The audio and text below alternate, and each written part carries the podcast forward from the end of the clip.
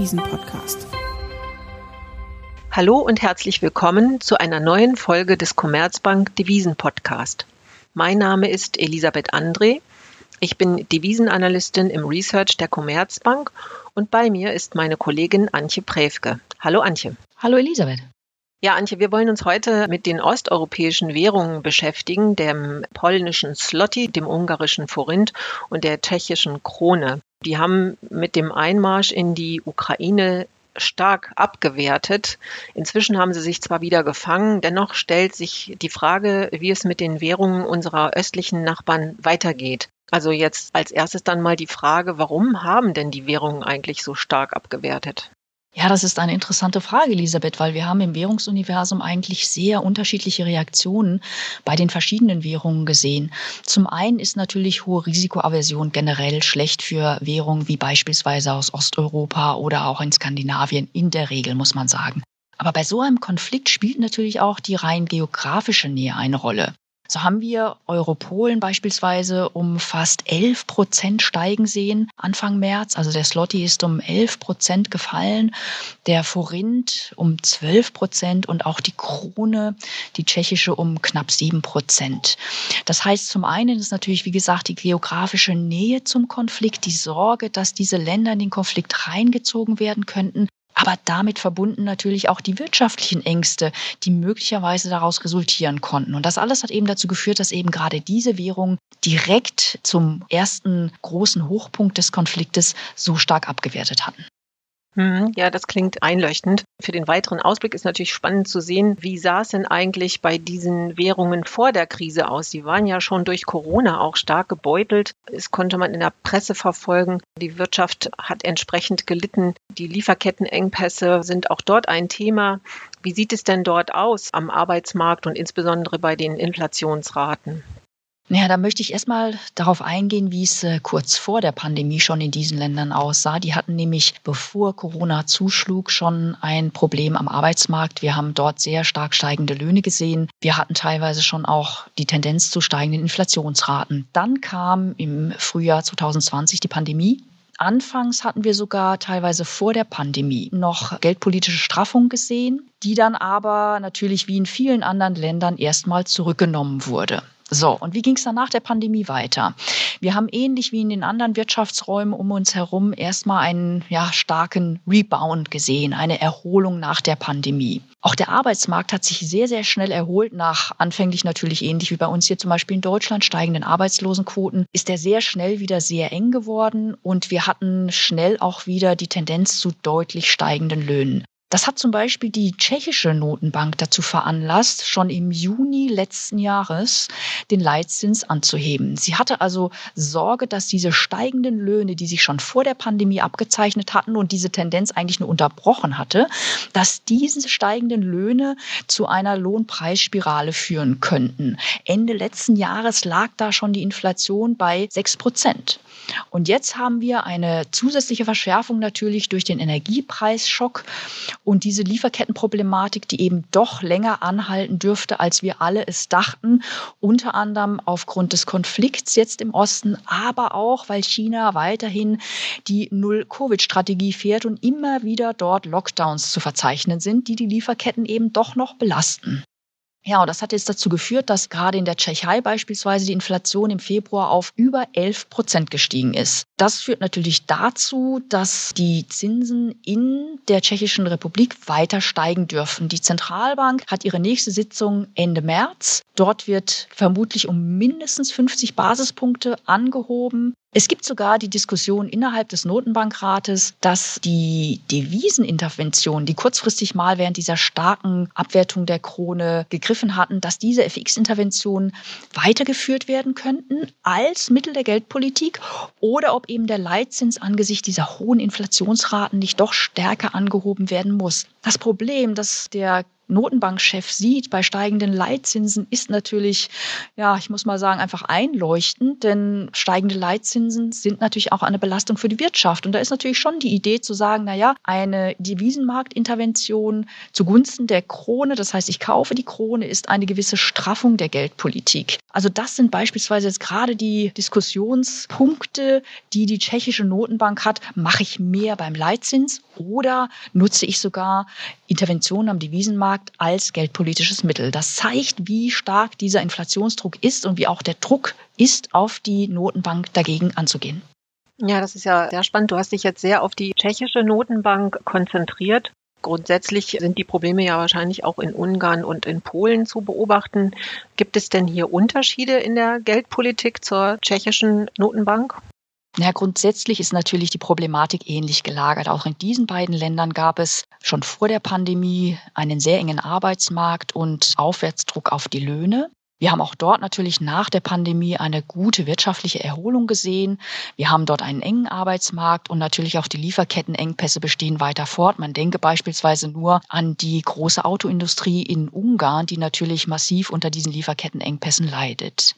Um mal im Einzelnen auf diese Zentralbanken einzugehen, die ungarische Zentralbank erschien zunächst am expansivsten nach der Pandemie und auch am wenigsten geneigt, aus dieser Politik auszusteigen. Das hat dazu geführt, dass der Forint gerade zum Beispiel gegenüber dem Slotty auch im Herbst letzten Jahres deutlich schlechter performte. Denn wir hatten gerade im September letzten Jahres auch schon die erste Zinsanhebung in Polen. Dort ist mittlerweile der Leitzins bei 3,5 Prozent. Übrigens, die Inflation liegt dort bei 8,5 Prozent. Also der Realzins, sprich der Leitzins minus die Inflation, ist dort auch noch im tiefroten Bereich, ähnlich wie übrigens in der Tschechei. Dann hat die ungarische Zentralbank zwar schon im Mai 21 erste kleine Schritte beim Leitzins gemacht. Da hätte man denken können, ja, die ist vielleicht dann doch geneigt, da aus der Geldpolitik auszusteigen, aus der expansiven. Tja, aber das war ein bisschen, ich möchte mal sagen, eine kleine Fehlleitung oder Finte der ungarischen Notenbank, denn sie hat sich dann darauf spezialisiert, nicht mehr den Leitzins, sondern erstmal den einwöchigen Einlagensatz zu nutzen. Der Devisenmarkt hatte nämlich gesehen, ja, die ungarische Notenbank, die möchte nicht so schnell aus dieser expansiven Geldpolitik aussteigen, obwohl die Inflation schon steigt, hat dann Abwärtsdruck auf den ungarischen Forint ausgeübt und um dem entgegenzuwirken, hat dann eben die ungarische Notenbank einfach versucht, diesen einwöchigen Einlagensatz anzuheben und damit, ich sag mal, im eigenen Hause intern auf dem Bankenmarkt die Geldpolitik etwas zu straffen. Jetzt muss man aber sagen, dass die Nutzung zweier Zinssätze letzten Endes das geldpolitische Signal eben, ich möchte mal sagen, verwässert. Und dazu kam noch, dass der einwöchige Einlagensatz deutlich schneller als der Leitzins anstieg. Der einwöchige Einlagensatz liegt mittlerweile bei 6,15 Prozent und der Leitzins nur bei 4,4 Prozent. Die Zentralbank in Ungarn verspricht zwar, dass der Leitzins, der nur bei 4,4 Prozent liegt, in Richtung Einlagensatz angehoben wird, aber der wichtige Zins, nämlich der Leitzins, ist halt faktisch immer noch der niedrigere. Und das hat den Markt noch nicht so vollkommen davon überzeugt, dass die ungarische Notenbank es so wirklich ganz ernst nimmt mit dem Ausstieg, mit dem schnellen Ausstieg aus dieser expansiven Geldpolitik und mit der wirklich aktiven Bekämpfung der Inflationsgefahren. Schließlich liegt auch in Ungarn schon die Inflationsrate bei 8,3 Prozent im Februar. Und wie auch bei den anderen osteuropäischen Staaten dürfte da das Hoch noch nicht gesehen sein. Selbst die Notenbank rechnet mit 9,8 Prozent im Hochpunkt aufgrund eben dieses Energiepreisschocks. Ja, das klingt ja sehr spannend, diese Übersicht, die du da gegeben hast bezüglich der unterschiedlichen Inflationsraten und der sehr unterschiedlichen Geldpolitik zwischen den Ländern. Wie sehen wir denn jetzt den Ausblick für diese Währungen, wenn wir jetzt mal bei der tschechischen Krone bleiben? Ja, kurzfristig gilt letzten Endes natürlich für alle drei Währungen. Sollte der Konflikt nochmal eskalieren, in welcher Form und Art auch immer, was wir natürlich uns alle nicht wünschen, dann besteht natürlich bei allen drei nochmal das Risiko einer Abwertung, weil dann schlägt wieder das Argument geografische Nähe, wirtschaftliche Risiken, die dann eben Abwärtsdruck auf diese Währung ausüben dürften. Wenn wir uns davon mal lösen und ein Basisszenario annehmen, dass hoffentlich in den kommenden Wochen der Konflikt langsam abnimmt, dann muss man wirklich sagen, dass die tschechische Notenbank von Anfang an die forscheste bei der Inflationsbekämpfung war.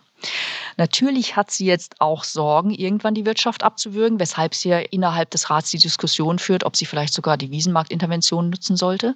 Aber sie muss natürlich erstmal den Leitzins weiter anheben bei einer Inflationsrate von 11 Prozent. Und da macht meines Erachtens eine Art Frontrunning schon Sinn. Das heißt, ich gehe davon aus, dass sie wahrscheinlich sogar um mehr als 50 Basispunkte erhöht, wenn sie jetzt Ende März ihre Sitzung hat. Das heißt, sie bleibt wohl nicht bei 5 Prozent stehen, sondern erhöht noch deutlich darüber hinaus. Und das dürfte erstmal generell positiv für die tschechische Krone sein, dass also die Notenbank weiterhin forsch gegen diese Inflationsgefahren vorgeht und entschlossen ist, sie einzudämmen. Und wir rechnen deshalb mit einer langsamen Aufwertung der tschechischen Krone Allerdings möchte ich das ein bisschen relativieren, denn wenn sie jetzt dieses Jahr den Leitzins so stark anhebt, dann muss die Zentralbank möglicherweise nächstes Jahr den Leitzins schon wieder senken, weil sie ihn eben dieses Jahr so proaktiv über das neutrale Niveau hinaus anhebt. Das heißt also, erstmal in den kommenden Monaten noch eine moderate Aufwertung der tschechischen Krone, nächstes Jahr wahrscheinlich dann eher eine Seitwärtsbewegung. Ja, vielen Dank, Antje. Das war jetzt sehr ausführlich für die tschechische Krone. Wie sieht es denn mit dem Slotty und dem Forint aus? Naja, dadurch, dass die ungarische Notenbank noch nicht so hundertprozentig überzeugt mit ihrem Kampf gegen die Inflation und da der Hochpunkt der Inflation noch nicht erreicht ist, würde ich davon ausgehen, dass wir auf absehbare Zeit erstmal keine nachhaltige Erholung im Forint sehen, dass wir also in Euro-Huff erstmal eine Seitwärtsbewegung auf aktuellen Niveaus sehen werden. Und ähnliches gilt für den polnischen Slotty. Die graduellen Zinserhöhungen, die wir noch erwarten, die dürften jetzt schon weitgehend eingepreist sein und deshalb keine wirklich große Unterstützung mehr für den polnischen Slotty. Außerdem bleibt auch wie in Ungarn der Realzins weiterhin sehr negativ. Deswegen sehe ich auch im polnischen Slotty erstmal eine Seitwärtsbewegung in den kommenden Monaten und natürlich vorausgesetzt, dass wir keine Eskalation im Konflikt sehen und deshalb nochmal eine kurzfristige Abwärtsbewegung in diesen Währungen. Ja, das wäre jetzt meine nächste Frage gewesen, welche Risiken wir da bezüglich unserer Prognosen sehen. Ja, das wäre, wie gesagt, eine mögliche Eskalation des Konfliktes, die nochmal dazu führt, dass die Risikoaversion am Markt sehr stark ansteigt und diese Währungen unter Druck kämen. Nicht zu vernachlässigen ist natürlich auch das Risiko einer Energiekrise. Sollten wirklich die Gaslieferungen an die europäischen Länder seitens Russland gekappt werden, würde das natürlich auch gerade in den osteuropäischen Ländern zu einer stark steigenden Inflation führen, bei einem gleichzeitigen Risiko für das Wachstum, also eine Art Stagflationsrisiko. Das wäre natürlich dann auch wieder ein großes Risiko für diese Währungen, dass sie unter Druck kommen könnten, weil dann die Arbeit der Notenbanken noch schwieriger wird. Denn eine noch stärker steigende Inflation mit einer absehbaren Abschwächung des Wachstums oder sogar einer Rezession aufgrund so einer Energiekrise wäre natürlich das ungünstigste Szenario, das man diesen Notenbanken wünschen könnte und wäre deshalb definitiv ein Abwärtsrisiko für die Währung. Ja, vielen Dank, Antje. Das waren ja sehr ausführliche Einblicke, die du uns gegeben hast in diese drei Währungen. Ich fasse mal zusammen. Die günstigsten Aussichten sehen wir für die tschechische Krone, weil wir hier einfach die aktivste Geldpolitik sehen. Die Notenbank dürfte dieses Jahr insbesondere straffen, mit dem Vorbehalt, dass nächstes Jahr das vielleicht noch ein bisschen anders aussieht. Das hattest du ja ausgeführt. Und im Vergleich dazu sehen wir bei Slotty und Forint, weil die Notenbank nicht ganz so aktiv ist, sehen wir hier eher eine Seitwärtsbewegung. Und du hattest es ausführlich gesagt. Natürlich sind die Risiken zu beachten, nämlich in Energiekrise und Eskalation des Konflikts. Vielen Dank, Antje, für das interessante Gespräch. Gerne doch, bitteschön. Und auch Ihnen, liebe Hörerinnen und Hörer, vielen Dank fürs Reinhören. Wenn Ihnen unser Devisen-Podcast gefallen hat, dann abonnieren Sie ihn doch gerne auf einer der gängigen Plattformen und empfehlen Sie uns auch gern weiter. Wenn Sie Anregungen oder Themenvorschläge haben, freuen wir uns natürlich über eine Nachricht. Die E-Mail-Adresse und alle wichtigen Informationen finden Sie in den Show Notes. Wir freuen uns, wenn Sie auch in der nächsten Woche wieder in unseren Devisen-Podcast reinhören. Bis dahin, tschüss und Ihnen eine gute Zeit. Bleiben Sie zuversichtlich.